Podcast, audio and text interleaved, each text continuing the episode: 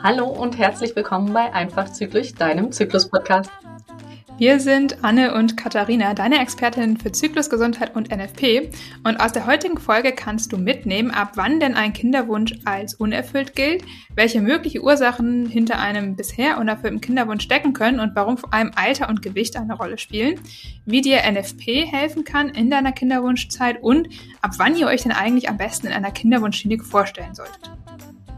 Du kennst sicherlich jemanden, für den dieses Thema genauso wichtig ist wie für dich und mich oder interessant. Von daher teile die Folge gerne mit ihr.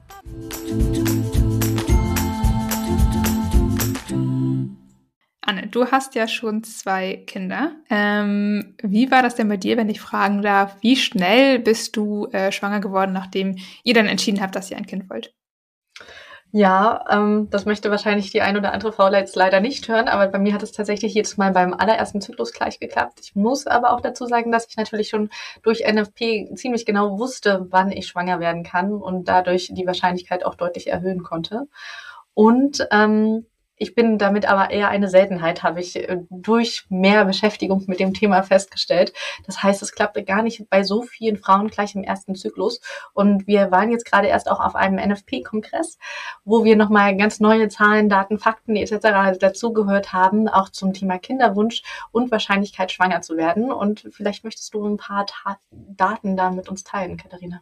Ähm, ja, sehr gerne, weil ich, äh, ich habe ja noch keine Kinder, ich habe noch nicht versucht, Kinder zu bekommen, deswegen kann ich da nicht so richtig mitreden, muss ich ganz ehrlich sagen. Aber ich finde es immer wieder interessant, die, die Zahlen einfach zu sehen, die Statistiken, weil ich finde, oder so ging es mir zumindest sehr lange, wenn man jetzt zum Beispiel die Pille nimmt, dann denkt man ja immer, ne, wenn ich die einmal vergesse, kann ich sofort schwanger werden. Und oh mein Gott, ich bin immer fruchtbar. Und die Wahrscheinlichkeit, schwanger zu werden, ist so enorm hoch.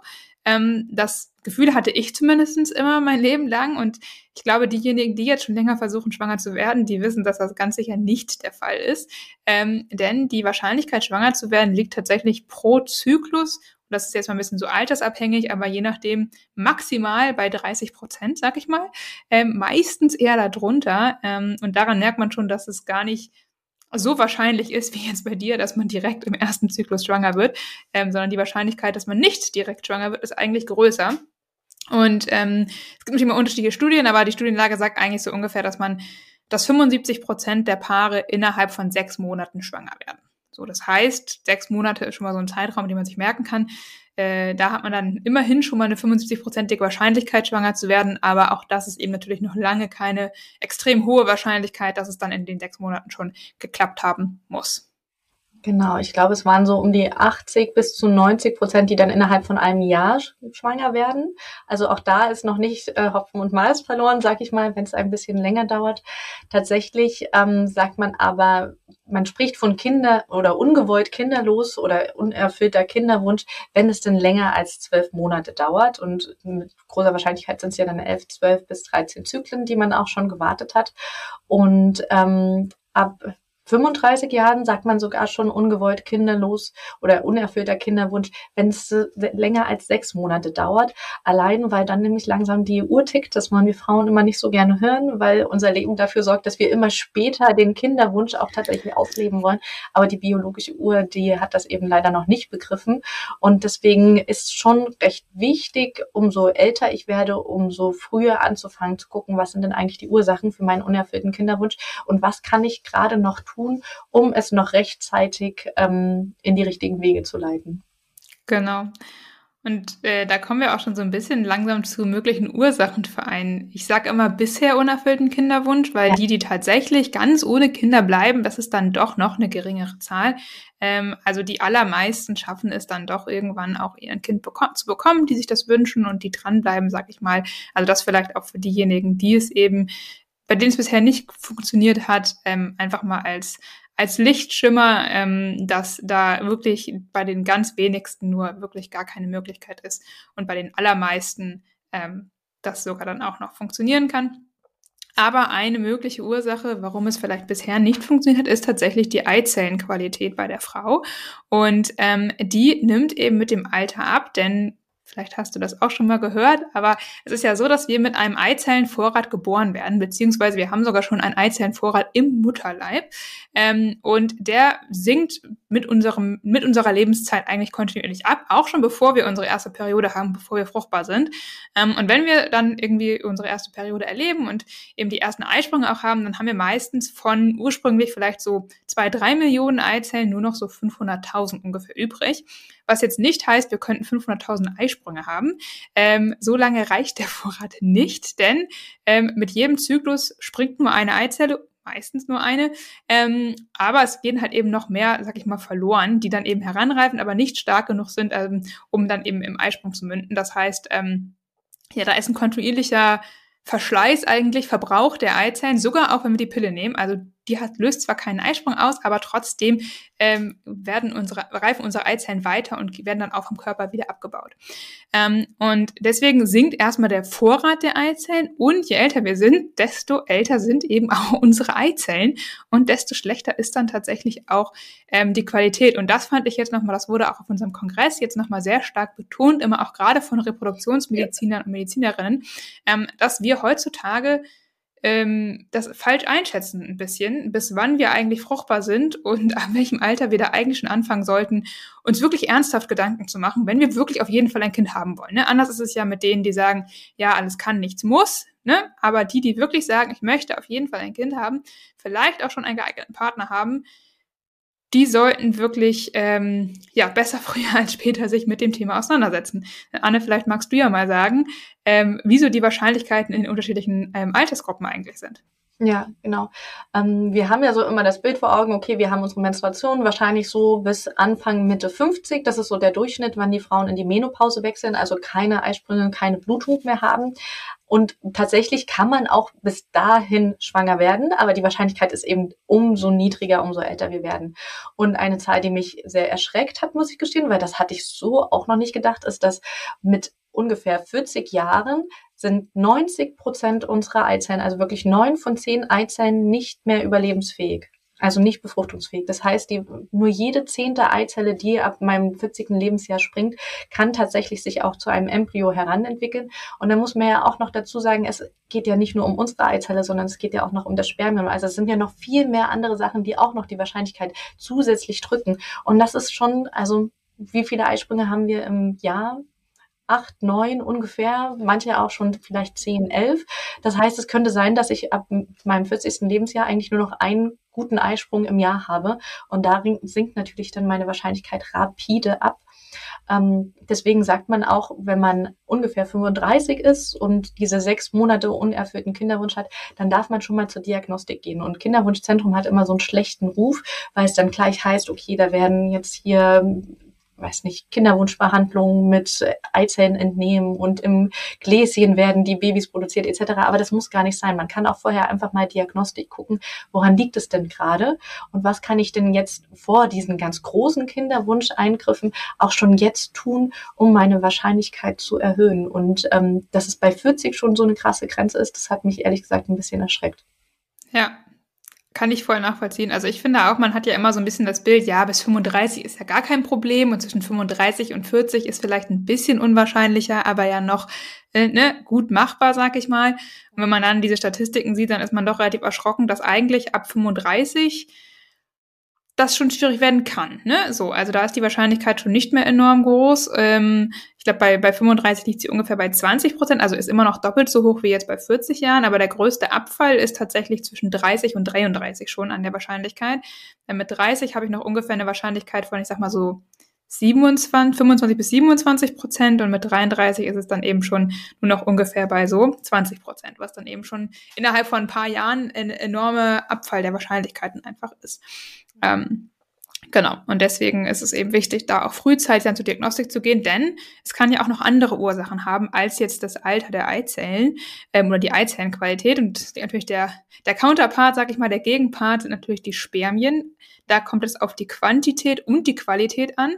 Denn ja, am Ende brauchen wir nur ein einziges Spermium, das die Eizelle befruchtet, aber ähm, um die Hülle, die um so eine Eizelle ist, sag ich mal, zu durchdringen, braucht dieses Spermium mehrere Spermien, die helfen, diese Hülle aufzulösen, damit dann eben ein befruchtungsfähiges Spermien auch wirklich Spermium auch wirklich ähm, in die Eizelle eintreten kann.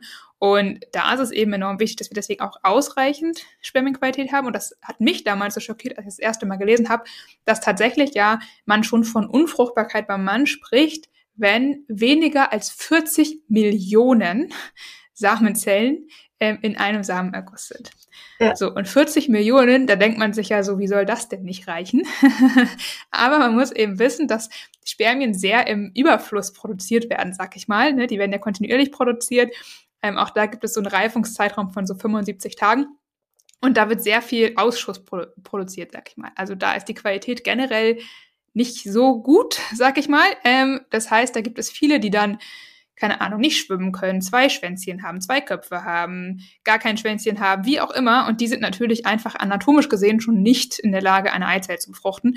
Und ähm, die Qualität nimmt mit dem Alter beim Mann auch langsam ab, aber natürlich deutlich später, sag ich mal, als jetzt ähm, bei der Frau das der Fall ist, dadurch, dass sie eben einfach kontinuierlich nachproduziert werden. Mhm, genau. Gleichzeitig ist es aber auch, dass die Qualität ja nicht nur vom Alter abhängig ist, sondern auch vom Lebensstil tatsächlich ja. des Mannes. Also wenn er wirklich gerade sehr ungesund lebt, ähm, viel Stress hat, bei der Ernährung nicht wirklich darauf achtet, dass alle Mikro- und Makronährstoffe dazukommen, ähm, vielleicht auch noch raucht, trinkt, was auch immer, kann das temporär auch nochmal die Qualität mindern, was aber auch wieder verbessert werden kann, wenn er auf seinen Lebensstil achtet. Und ähm, die Spermienqualität hat ja auch was damit zu tun, wie sehr ich aufs richtige Timing achten muss. Also eine gute Spermienanzahl, sowohl von der Beweglichkeit her als auch von der Menge, kann in unserem Körper bis zu fünf Tage auf die ähm, Eizelle warten, wenn Zervixschleim da ist. Wenn aber die Spermienqualität nicht so gut ist, dann sie überlebt sie diese fünf Tage eben nicht und dann habe ich ein viel engeres Zeitfenster, an das ich mich halten muss, damit die Spermie auch zur richtigen Zeit am richtigen Ort ist. Genau. Und auch generell, ähm, wir hatten ja auch mal eine Folge zum Zervixschleim. Für diejenigen, die jetzt noch nicht genau wissen, was das überhaupt ist, können da gerne nochmal nachhören, weil der spielt bei der Fruchtbarkeit ja auch eine enorm wichtige Rolle.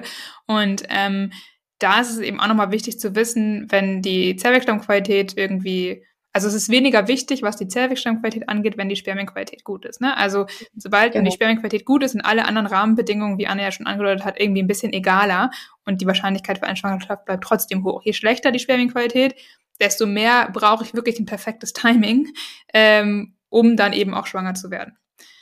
Was vielleicht neben dem Lebensstil noch wichtig ist oder eigentlich mit dem Lebensstil einhergeht, ist tatsächlich das Thema Übergewicht.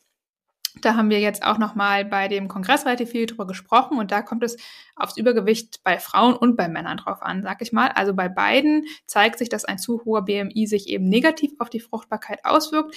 Frauen, die ein ähm, BMI über 26 haben, da sinkt die Fertilität echt drastisch ab, also die Wahrscheinlichkeit auch schwanger zu werden. Häufig haben Frauen mit so starkem Übergewicht eben auch sowieso einen unregelmäßigeren Zyklus, weniger Eisprünge im Jahr. Ich glaube, Anna hat vorhin gesagt, wir haben alle so acht bis neun Eisprünge im Jahr. Tatsächlich ist, glaube ich, der Durchschnitt noch ein bisschen höher, bei eher so 13 ähm, oder sogar noch mehr Eisprünge im Jahr, kommt ein bisschen auf die Zykluslänge drauf an. Ich habe mal nachgerechnet, ähm, gesagt wurde nämlich, dass man, wenn man Kinderwunsch hat, schon so acht bis neun äh, Eisprünge im Jahr haben sollte, was bedeuten würde, man hat einen Zyklus von 45 Tagen. So, das heißt, wenn ich jetzt einen kürzeren Zyklus habe, was schon die Mehrheit ja eigentlich hat, ähm, dann hat man eben auch entsprechend mehr Eisprünge. Ich glaube, beim klassischen, in Anführungsstrichen, 28-Tage-Zyklus sind es eben 13 Eisprünge im, im Jahr. Also irgendwo so in dem Bereich äh, 14 bis 8 sollte man sich befinden. Und wenn man jetzt eben Übergewicht hat, kann es eben sein, dass man ähm, weniger Eisprünge als das hat, weil durch das Hormonungleichgewicht, das auch durch das Übergewicht bedingt wird, ähm, eben dann auch Eisprünge ausbleiben können. Genau, und liegt einfach daran, dass jede Fettzelle auch Östrogene produziert. Und wir haben schon mal eine Folge zur Östrogendominanz gemacht.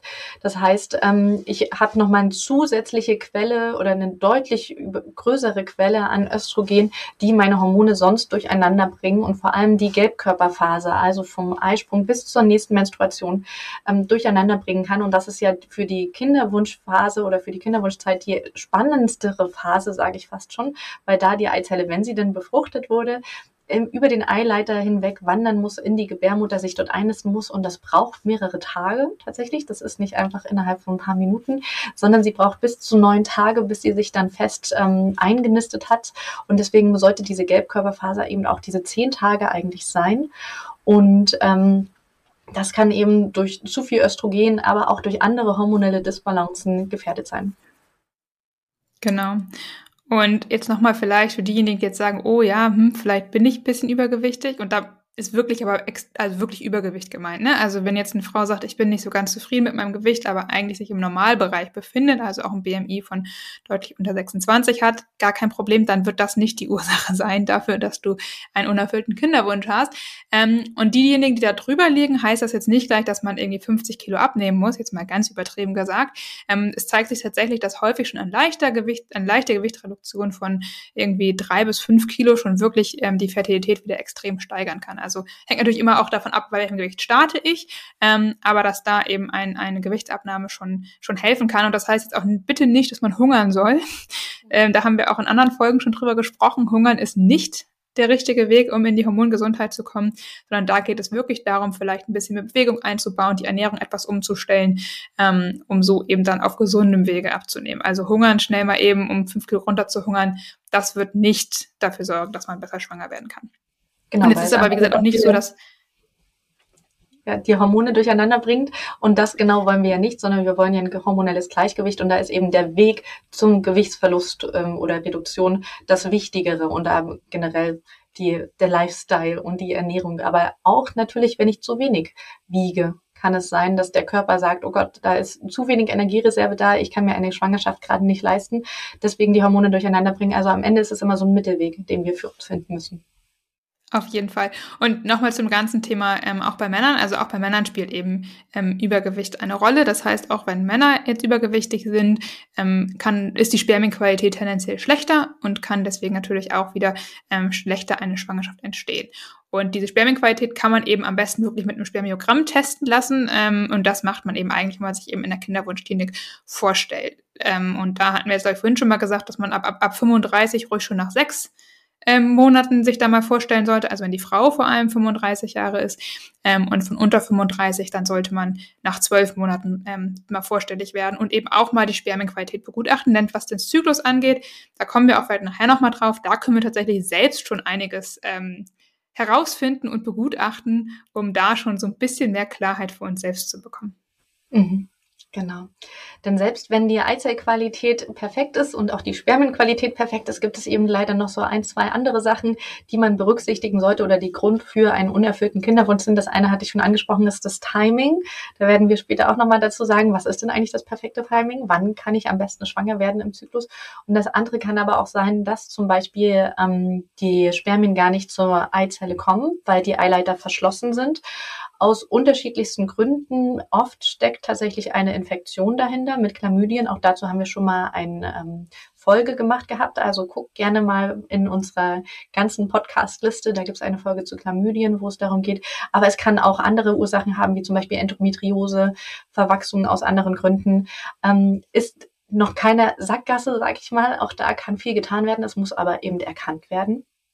Und ein anderer Grund kann sein, dass selbst wenn die Spermie und Eizelle sich getroffen haben, befruchtet wurde und dieses ähm, Zellhaufen, sage ich mal, dann schon in der Gebärmutter angelangt ist, dass es sich da dann nicht einnisten kann, weil wir zum Beispiel Polypen oder Myome in der Gebärmutter haben. Und auch das finde ich erst über einen Ultraschall ähm, heraus. Manche normale GynäkologInnen finden das auch tatsächlich nicht, weil sie kein geschultes Auge dafür haben. Auch das ist dann besser in einer Kinderwunschklinik abzuklären. Genau, richtig. Also das sind so die Sachen, die man tatsächlich auch nicht selbst diagnostizieren kann oder irgendwie für sich herausfinden kann. Das sind die, wo wirklich Ultraschall und Untersuchungen notwendig sind.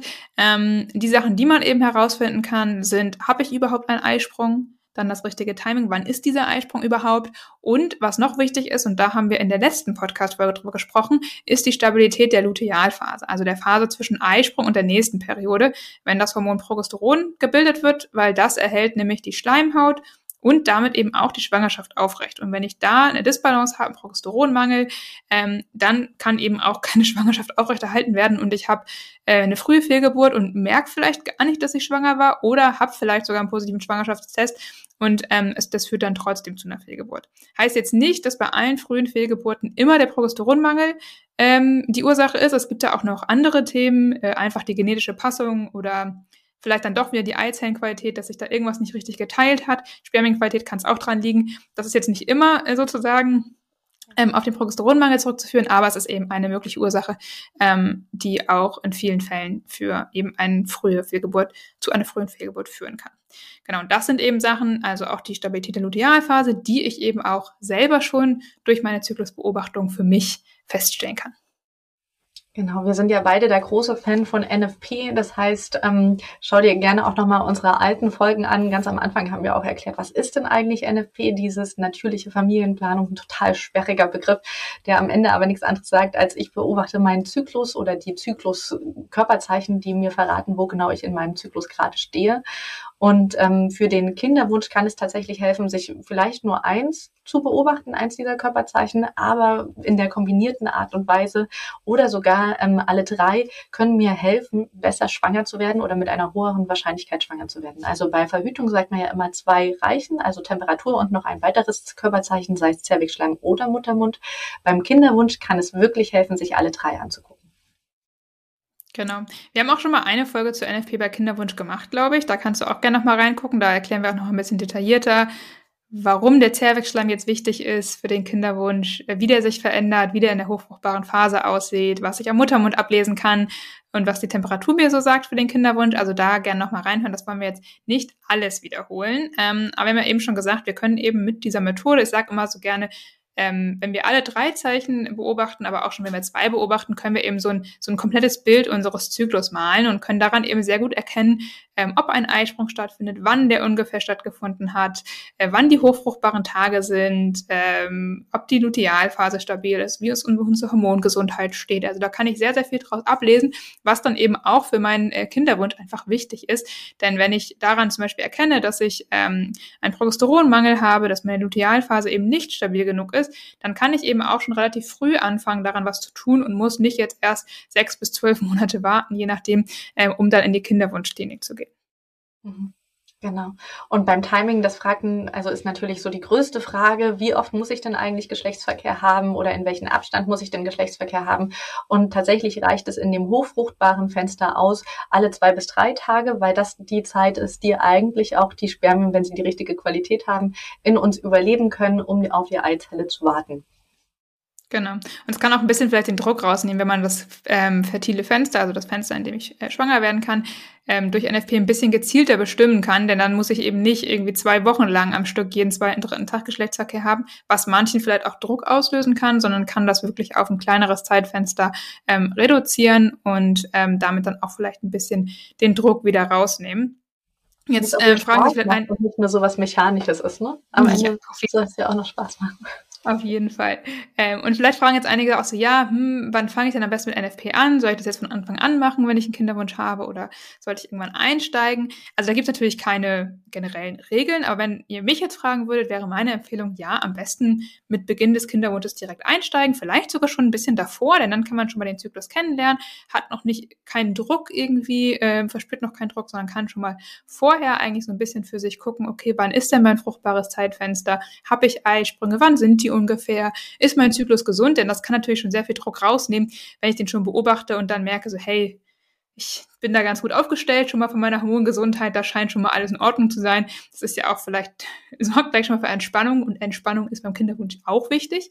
Ähm, wenn man das jetzt noch nicht gemacht hat, dann würde ich sagen, bei unter 35-Jährigen, also die, die noch ein bisschen mehr Zeit auch einfach haben, es ist unfair, ich weiß, aber unsere biologische Uhr tickt leider irgendwann, ähm, da würde ich sonst empfehlen, spätestens so nach sechs Monaten ohne Erfolg das mal zu machen und den Zyklus mal kennenzulernen dann hat man immer noch sechs Monate, bis man dann wirklich auch in der Kinderwunschklinik vorstellig wird.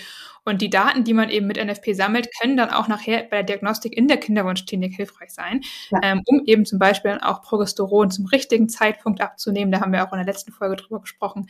Ähm, das heißt, da würde ich das auf jeden Fall empfehlen. Und wenn man jetzt schon über 35 ist, dann würde ich wirklich auch noch mehr empfehlen, das von Anfang an ähm, mit zu beobachten oder vielleicht dann im zweiten, dritten Zyklus direkt anzufangen, um da einfach für sich auch Sicherheit zu bekommen und die Entspannung reinzubekommen bekommen, ne? weil es hilft ja auch, wenn man das Gefühl hat, man hat die Kontrolle darüber, ich weiß, was bei mir im Körper passiert, ich habe nicht das Gefühl, okay, mache ich alles richtig, treffe ich den richtigen Zeitpunkt, habe ich überhaupt einen Eisprung, was, wenn irgendwie doch meine Lutealphase nicht stabil ist, so, Und wenn man es dann weiß, dann weiß man es wenigstens und dann kann man, finde ich, auch was tun, wenn man dann überhaupt was feststellt.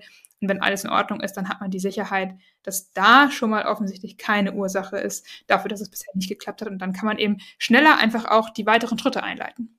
Genau. Ja, und das entspannt ja auch total. Und ich finde, alles, was was nicht geklärt ist, zumindest geht es mir so, was mir Angst macht und was einfach ein großes Fragezeichen ist, das sorgt für innere Unruhe bei mir, macht mich einfach total unentspannt und das hindert mich einmal daran, schönen Geschlechtsverkehr zu haben und es wird aber wahrscheinlich auch Stresshormone in mir ausschütten und könnte dadurch auch die Wahrscheinlichkeit einer Schwangerschaft reduzieren.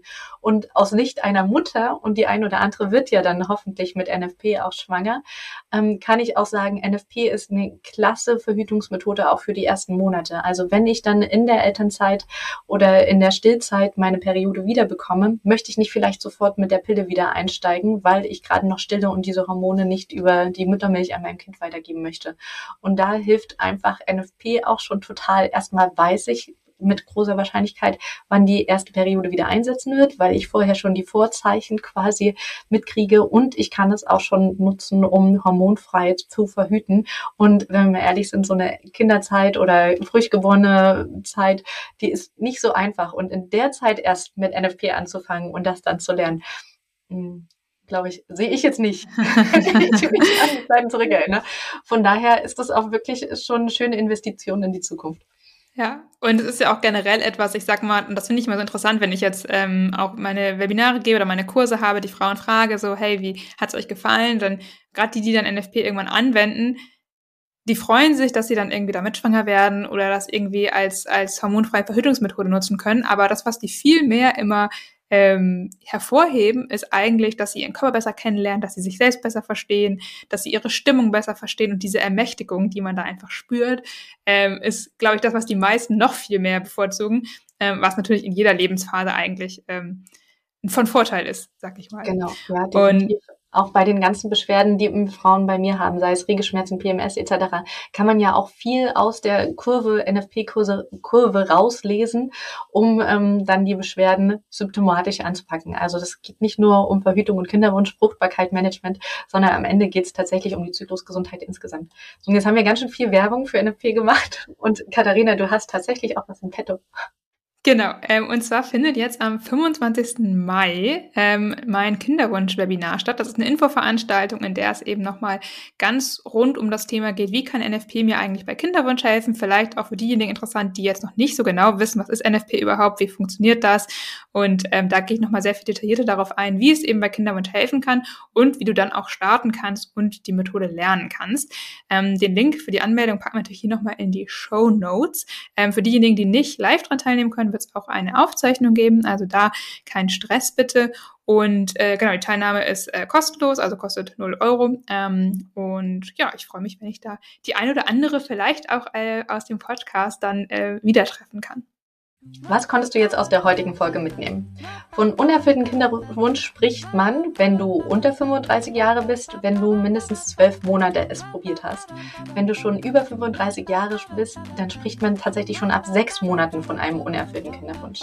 Die Ursachen können sehr unterschiedlich sein und als Laie, der nicht NFP kann, ist es wirklich sehr schwer beziehungsweise eigentlich unmöglich herauszufinden, woran es liegt. Deswegen empfehlen wir relativ zeitnah in ein Kinderwunschzentrum zu gehen, zumindest für die Diagnostik oder NFP anzuwenden, weil du dadurch nämlich entweder Ursachen identifizieren oder zumindest ausschließen kannst. Und tatsächlich kann man seine Wahrscheinlichkeit, schwanger zu werden in den ersten sechs Monaten mit NFP von 75 Prozent erhöhen auf 88 Prozent. Genau, und wir helfen dir hier ja deinen Zyklus zu verstehen und auch für dich zu nutzen. Und wenn dir diese Podcast-Folge gefallen hat oder dir allgemein der Podcast gefällt und du uns gerne unterstützen möchtest, dann freuen wir uns sehr über eine äh, 5-Sterne-Bewertung und auch gerne ein paar Sätze dalassen, wenn du möchtest, ähm, damit noch möglichst viele andere Menschen unseren Podcast hier entdecken können. Und ähm, in der nächsten Podcast-Folge, nächste Woche Donnerstag, geht es dann um sehr starke Periodenblutung und mögliche Ursachen. In der Zwischenzeit findest du uns wie immer auf unseren jeweiligen Webseiten, auf Instagram, YouTube, inzwischen tatsächlich auch TikTok. Und all die Links dazu findest du wie immer in den Show Notes. Bis dann!